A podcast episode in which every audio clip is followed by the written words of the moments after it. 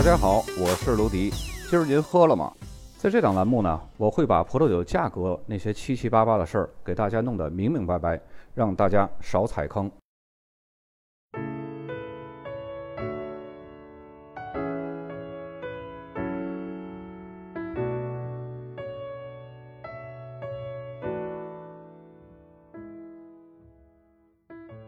本期节目，咱们来介绍一下卡斯蒂利亚莱昂这个大的行政区。它是位于伊比利亚高原的中部，是西班牙十七个行政区当中最大的一个，面积呢是约占全国总面积的五分之一。它从西班牙中部向北延伸三百五十公里，几乎一直延伸到北部海岸，东西跨度同样是非常辽阔的，东至里奥哈产区，西至葡萄牙的边境。卡斯蒂利亚莱昂可以说是代表了西班牙，在一四九二年，正是卡斯蒂利亚王国还有阿拉贡王国的联盟才诞生了西班牙。那么首都马德里呢，就被卡斯蒂利亚莱昂还有拉曼查包围在中间，可以说呢是根红苗正，有点像我国清朝的直隶省，见官大一级的那种。那么卡斯蒂利亚莱昂当地的口音呢，就是西班牙最标准的普通话。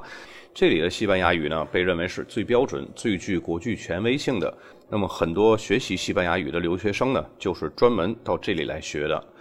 那么，卡斯蒂利亚莱昂它是属于典型的大陆性气候，虽然产区西部距离大西洋不远，而且呢，离着北部海岸也是十分近的。但是由于坎塔布里亚山脉阻隔了西北部，这就使得这里呢没有丝毫的海洋性气候的影响。夏季的气候炎热干燥，昼夜温差是非常大的，降雨量而且非常低。那么为葡萄生长呢，就提供了非常良好的生活环境。那么这里的冬季是十分寒冷的，气温经常会降到冰点以下。那么卡斯蒂利亚莱昂它是处于广阔的高原地区，平均海拔呢都是在七百到一千米之间。百年树龄的葡萄藤是随处可见的。那么土壤结构呢，主要是富含矿物的粘土，表层土呢是非常薄而且非常贫瘠，因此葡萄的根系呢必须要深深地扎入深层土当中，以吸收矿物质养分。那么这也为当地的葡萄酒，相较于其他地方的葡萄酒呢，增添了更多的一些个比较神秘的色彩。那么卡斯蒂利亚莱昂一共有九个 DO 法定产区，境内杜埃罗河横穿整个行政区，为这个地方的葡萄种植提供了必不可少的水源。那么除了一个法定产区之外呢，其他法定产区都是处于杜埃罗河岸。那么其中以托罗、罗埃达、杜埃罗河岸这三个产区是最为出色的。那么此外呢，比埃尔索法定产区它是处于卡斯蒂利亚莱昂西北地区。那里的气候环境还有葡萄酒风格呢，和相邻的加利西亚自治区是非常相似的。那么，得益于当地的气候、海拔以及土壤结构的优势呢，这个地区的葡萄酒产量占整个西班牙葡萄酒总产量的一半，是西班牙最大的葡萄酒生产区，并且呢，可以出产各种优质的葡萄，酿造多种顶尖级的红、白还有桃红葡萄酒，尤其呢是以干红葡萄酒最为出色。丹珀毫无疑问是这里的王者，这个品种呢是除了比埃尔索法定产区之外，所有地区都能出产出最优秀的葡萄酒。酒，而比埃尔索呢，主要是以门西亚葡萄为主。卡斯蒂利亚莱昂整个行政区的白葡萄酒产量是比较少的，除了卢埃达那个法定产区呢，是整个西班牙白葡萄酒产量最大的，品质也是最优异的产区之一。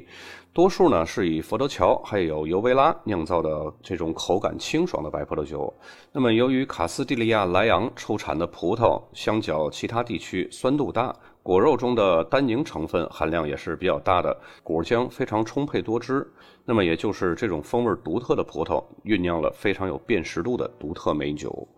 那么，卡斯蒂利亚莱昂拥有西班牙许多著名的酒庄，最让里奥哈还有普里亚拉托这两个最高等级的 DOCA 优质法定产区羡慕的，就是位于自治区内两个 DO 法定产区，一个呢是位于杜埃罗河岸法定产区的两大酒王酒庄，一个是维加西西利亚，还有一个是平古斯。那么另外呢，还有一个位于托罗法定产区的特索修道院，那个可是常年稳居西班牙最贵葡萄酒榜首的这么一个酒。庄，整个大的行政区都沉淀着西班牙千年璀璨的葡萄酒文化。那么，由于杜埃罗河岸这个法定产区呢，我们在以前本栏目的第九十七期已经作为重点产区单独介绍过了。那么下面呢，我们将用两期节目来介绍剩下的八个 DO 法定产区。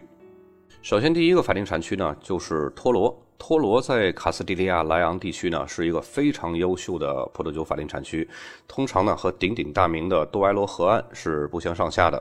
刚刚我们说过，常年排名西班牙最贵葡萄酒的特索修道院就是位于这个产区。那么这里呢是以单珀酿造的酒体浑厚、酒力强劲的红葡萄酒闻名于世，同时呢这里也有少量的白葡萄酒。那么产区名呢是以托罗镇命名的。托罗镇呢是距离葡萄牙边境以东六十五公里处的一个非常古老的定居点儿。它是位于多埃罗河岸的两边儿，那么这条河呢，将这个地区的北部一分为二。托罗这个词呢，在西班牙语当中是公牛的意思。虽然咱们不清楚这个小镇为什么叫这个公牛啊，但是呢，公牛这个词呢，就足以代表当地葡萄酒这种强劲的风格了。那么，在一九三三年，葡萄酒的质量呢，就已经得到了 DO 法定产产区的认证，这就使得托罗成为西班牙最早实现法定产区的地区之一。然而呢，在一九三六年到一九三九年西班牙内战期间呢，使得当地一直遭受到苦难，并且呢延续了很长时间。因此呢，原来的 DO 法定产区就已经过时了。那么如今的 DO 法定产区呢，是在一九八七年重新认证确定的。那么托罗作为一个非常具有潜力的葡萄酒产区呢，受到了国内外葡萄酒生产商的青睐，并且呢在那里投资建立酒厂。其中最著名的呢，就是有比方说路易威登旗下的努曼西亚酒窖，那么还有位于杜埃罗河岸法定产区的西班牙酒王维加西西利亚酒庄也前来建设新的酒厂。这就使得产区的声誉迅速的得到了提升，并且呢，带动了当地的葡萄酒产业。这就好像，嗯，大家看到马云、刘强东、任正非都去东莞大手笔的去投资了，那么同时呢，就带动了一些小金主也纷纷过去投资了。那么，截止二零一九年呢，托罗产区共有五千六百四十二公顷的注册葡萄园，其中呢，一千二百公顷是至少五十年树龄的老灌木藤，白葡萄品种呢仅占三百五十公顷。那么就葡萄品种而言呢？红托罗是目前托罗地区的主要葡萄品种。那么，葡萄酒管理当局呢是将单珀叫做红托罗。我们以后看到托罗产区的这个红托罗，其实它就是单珀在托罗地区的一个叫法。那么，为什么它在当地叫红托罗呢？因为葡萄酒管理当局呢认为，它们虽然是同种基因，但是呈现表象却有很大的风格差异。那么红陀螺的生长周期会更长，这也有助于它适应温暖的环境。同时呢，叶子的沟壑也更深，果皮更厚，果肉中也含有更多的纹理，果实当中的酚类物质含量也就更高。那么比里奥哈还有大多数多埃罗的葡萄酒的颜色会更深，单宁会更强。产区也种植了少量的歌海纳，这就主要酿造当地的桃红葡萄酒。那么托罗地区它是地处高原。气候呢，无疑是大陆性气候，这就意味着冬夏两季气候是非常分明的。夏季干燥炎热，冬季寒冷严酷。那么全年气温呢是在零下十一度到三十六度，并且年降雨量呢只有三百五十毫米。那么多埃罗河呢就成为这里唯一的水源。大部分的葡萄园都是位于海拔六百米到八百米之间，高海拔就有助于给炎热的夏季夜晚起到降温的作用，形成比较大的昼夜温差。那么这样呢，就有助于葡萄在夜晚保留酸度，同时呢，还可以积累更多的风味物质。那么尽管托罗的北部还有西部距离大西洋还有北部海岸是比较近的，但就像刚刚我们介绍整个卡斯蒂利亚莱昂。整个这个大的行政区一开始说到的，由于坎塔布里亚山脉的阻隔呢，将整个卡斯蒂利亚莱昂跟西班牙的北部海岸给隔开了，根本感受不到任何的海洋性气候的影响。那么托罗地区白天的高温、少雨，还有充足的阳光结合在一起呢，就很容易酿造出高酒精含量的葡萄酒。如果要是不加控制，红托罗葡萄成熟时的潜在酒精含量会非常高，超过十六度的葡萄酒呢也是不足为奇的。因此呢，当地的葡萄酒法规规定，葡萄酒最高含量上限是十五度。然而呢，在大多数的实践当中呢，大多数生产商都试图将酒精度数控制在十三点五度以下，这样。呢可以保持葡萄酒的口感平易近人，而且呢可以保持葡萄酒的酒体平衡。那嗯，说完托罗产区，第二个产区呢就是罗埃达产区。罗埃达产区呢，它这个产区是一个比较复杂的产区啊，因为它在二零二零年的时候重新颁布了分级体系。那么大家如果对这个产区比较感兴趣的话，可以重点听一下。罗埃达法定产区呢，它是位于西班牙首都马德里西北约一百五十公里的杜埃罗河畔，和杜埃罗河岸产区大致是处于一个相同的纬度。它是以干爽芳香的白葡萄酒而闻名的，主要呢是用佛得桥这个葡萄品种来酿造。那么，一九八零年成为了西班牙第 O 级别的法定产区。那么，罗埃达产区的气候是属于大陆性气候的。冬季寒冷，夏季十分的炎热短暂，那么昼夜温差也是非常大的，这就有利于产出果味清新、高酸度的葡萄。那么这里的葡萄园呢，分布在高低起伏的高原地带，土壤成分是比较复杂的，主要是沙质粘土。那么表面呢会分布着鹅卵石，通风排水性会非常好，但是有机物质是非常匮乏的。因此在这里种植的葡萄品种呢，主要是要那种生命力旺盛的葡萄品种。此外呢，因为这个地区气候干旱，而杜埃罗河是从产区的北部穿过。那么，为了获得充足的灌溉水源呢，这里的葡萄园往往是沿着河流或者是它的支流建立的。其中最好的葡萄园呢，都是位于杜埃罗河附近，因为那里呢，土壤当中的石灰石含量是比较高的。那么，罗埃达葡萄园占地是一万三千一百五十公顷，几乎呢全部都种植了白葡萄品种，仅佛头桥一个品种就种植了一万一千六百五十公顷。占整个的种植面积百分之八十九，而在二十世纪八十年代的产区复兴以来呢，这个品种的种植面积只有百分之五十，那么短短几十年迅速攀升了百分之四十。用佛得桥酿造的白葡萄酒呢，会带有明显的品种特色，这种酒的酒液呢会呈现出青麦色，有细腻优雅的香气，果香浓郁，并且呢会带有茴香、薄荷还有苹果味的香气，口感清新，香气呢是非常充盈的。余味呢，还会有那种典型的苦味儿，这就和其他的白葡萄品种的感觉呢，形成了鲜明的对照。那么这里出产的白葡萄酒呢，如果要是在酒标上标注佛得桥卢埃达，那么必须要有百分之八十以上的佛得桥在这个酒液里的这个含量比例。那么如果要是标注上卢埃达长相思，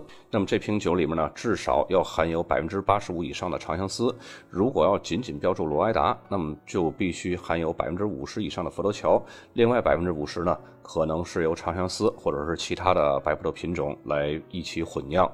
不过这些呢，都是二零二零年以前的规定了。在二零二零年呢，这个西班牙最大的白葡萄酒产区迎来了新的分级体系。以前的罗埃达福德桥还有罗埃达长相思呢，都统一标识成罗埃达 DO 了。那么重新增设建立了一些个更高品质的要求规则，以凸显当地追求品质的整体要求。包括针对高级葡萄酒的分级，比如说罗埃达特级葡萄酒、罗埃达传统白葡萄酒，还有村庄级葡萄酒。那么根据新的 DO 法定产区的规定呢？罗埃达特级葡萄酒呢，需要由至少三十年藤龄的葡萄来酿造而成，并且呢，产量不得超过每公顷六千五百公斤的葡萄。那么村庄级的葡萄酒呢，呃，当中必须要有至少百分之八十五的葡萄来自于酒标标注的村庄或者是城镇。那么罗埃达传统白葡萄酒呢，要求是必须得是有机生产的传统白葡萄酒，并且呢，在橡木桶中至少陈年三年。其实，在这之前呢，罗埃达地区已经有了这样的一个趋势了。一些酿酒师呢，也在一直推广着老藤的单一院葡萄酒。那么这次的新法规呢，也是对他们的支持。毕竟，对于酒庄来说，维护这种老藤葡萄园的费用是非常高的，而且呢，老藤的产量会更低。种植者呢就没有办法指望老藤葡萄园的产量来提高经济效益，但是老葡萄藤所产的葡萄的品质却是非常高的，所以呢可以从品质分出等级，也就等同于用等级来提高了经济收益。那么罗埃达地区的红葡萄酒呢，主要是用单粕来酿造，有时候呢还会加入赤霞珠，酒液呢会呈现出比较深色的樱桃红色，果香非常浓郁，会有那种肉质感，极具风味儿。那么罗埃达地区的起泡酒呢，一般都是采用传统酿造法来酿造的，并且呢要在瓶中酒泥陈酿九个月，所使用的葡萄品种呢至少要有百分之七十的佛得桥或者长相思。那么从二零二零年这个新法规呢，又增加了霞多。多利这个葡萄品种，并且呢，在陈年要求上也有所修改。如果起泡酒的年份总陈年时间不少于三十六个月，那么生产商呢，可以在酒标标注特级年份这个称号。那么，刚罗埃达这个产区呢，我在最后那个酒标识别当中也给大家罗列了很多，方便大家可以更全面的看一些。因为也有一些二零二零年以后的这个酒标，咱们是找不到的，因为现在才刚过去两年多，所以呢，有一些酒标咱们就是得以后抽空可以再补一期可以看到。那么接下来呢，咱们来说一下第三个产区是比埃尔索。它是一个地处于莱昂省西部边界的这么一个避风山谷，北面的坎塔布里亚山脉，还有南面的莱昂山脉，就像两道天然的屏障，使这一地区呢可以免受恶劣气候的影响。那么比尔所在西面呢是和加里西亚自治区相邻的。因此呢，这里出产的葡萄酒在口味上是介于加里西亚的清淡型和杜罗河谷的传统型风格之间。那么从历史角度看呢，圣地亚哥的朝圣之路对比尔索的美食美酒可谓是影响至深了。那么在这一地区下辖的几座小村镇呢，至今仍然可以看到前往圣地亚哥德孔波斯特拉去朝圣的旅行者。那么从葡萄种植业的角度来看呢，那么比尔索还有西班牙的很多北部地区是一样的。那么过去呢，一直是用外部酒勾兑来生产的当地的葡萄酒，因此呢，获得原产地称号的最大难题也就在于确保所有贴有比埃尔索标签的葡萄酒必须要由当地所种植的葡萄来酿造而成的。因此呢，比埃尔索的法定产区的地名呢，最终在1991年才成功的获得认可。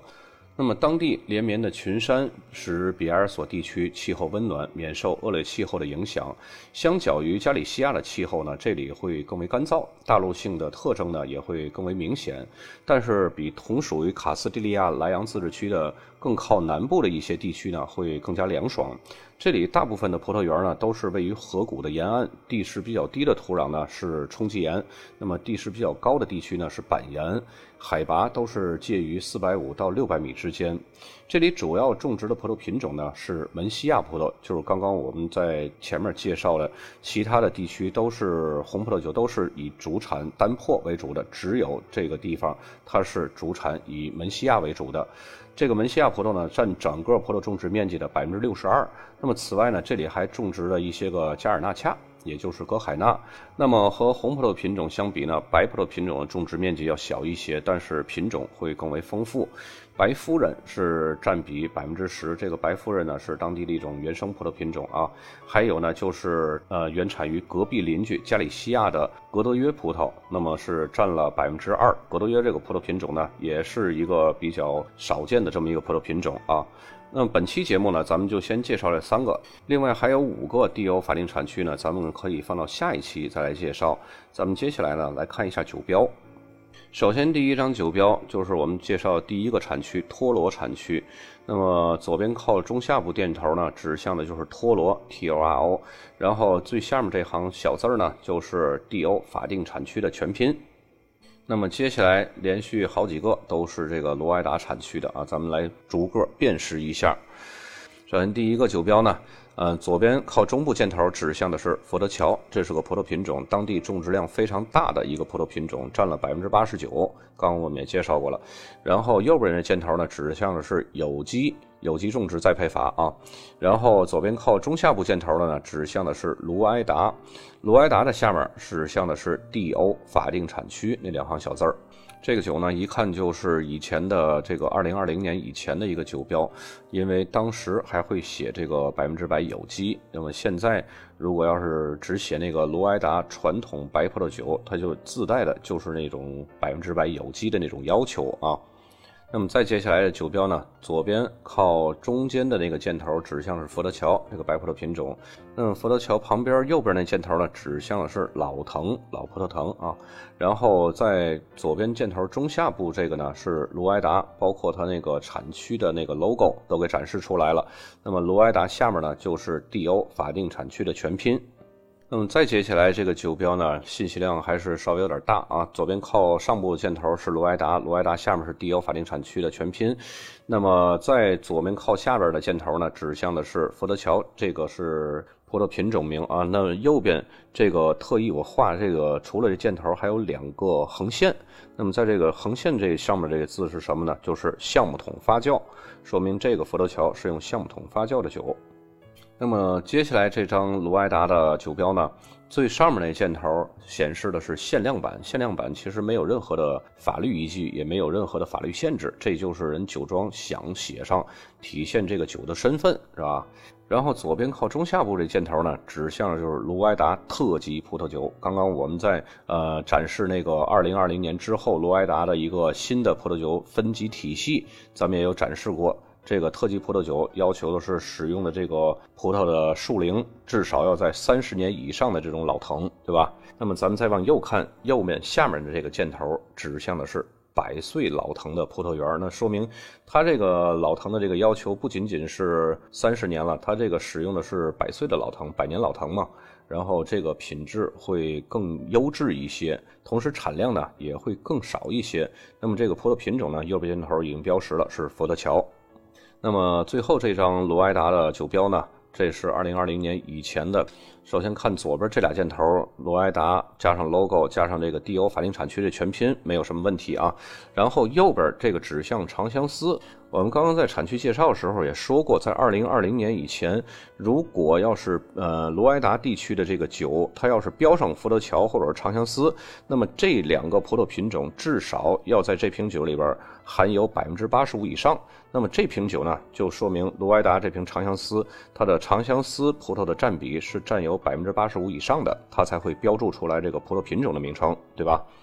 那么说完罗埃达，最后咱们再介绍一下以门西亚这个红葡萄品种为主的这么一个法定产区是比埃尔索。左边箭头指向右边那字就是比埃尔索，那么右边的箭头指向左边这字呢，就是克鲁利翁，这是一个村庄名，这就说明这是比埃尔索产区克鲁利翁这个村庄产的葡萄酒。